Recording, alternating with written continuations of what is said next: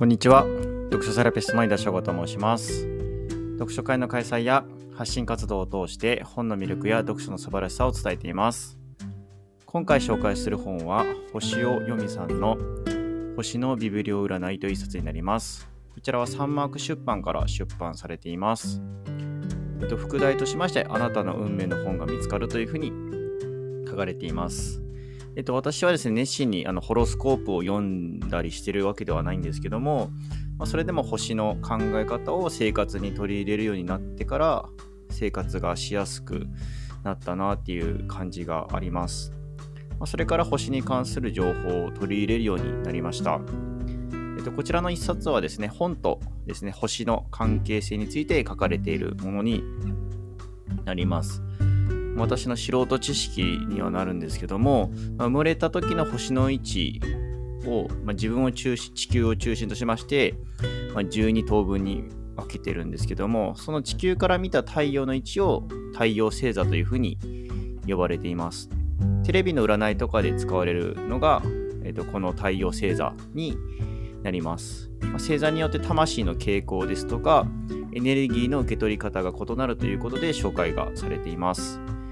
で、まあ、魚座の私はインスピレーションとファンタジーの本が、まあ、運気を上げてくれるとのことが書かれてました。まあ、表紙デザインに関しましては、青ですとかマリンブルーの色が使われているのがおすすめということでした。またですね、あのこれは、えっと、私の魚座に限らずなんですけども、同じ星座の作家さんとは相性がいいことが多いの多いので、まあ、これは調べてみると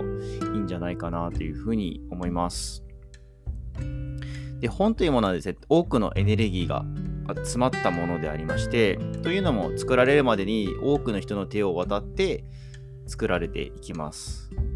まあ本屋さんですとか図書館っていうものはそういうものが集まる場ということで、まあ、大きなエネルギーを持っているというのは納得私はしました、まあ、神社仏閣に劣らないパワースポットというふうに言えるのではないかなと思います。ただですね、まあ、いろんな人の手が渡ると、それは負のエネルギーを帯びる場合もあるということなので、まあ、お清めをしてから読むのもおすすめですよというふうに書かれてました。そのお清めの方法一例としましては、本に出してパンパンと柏手を打つのがおすすめされてました。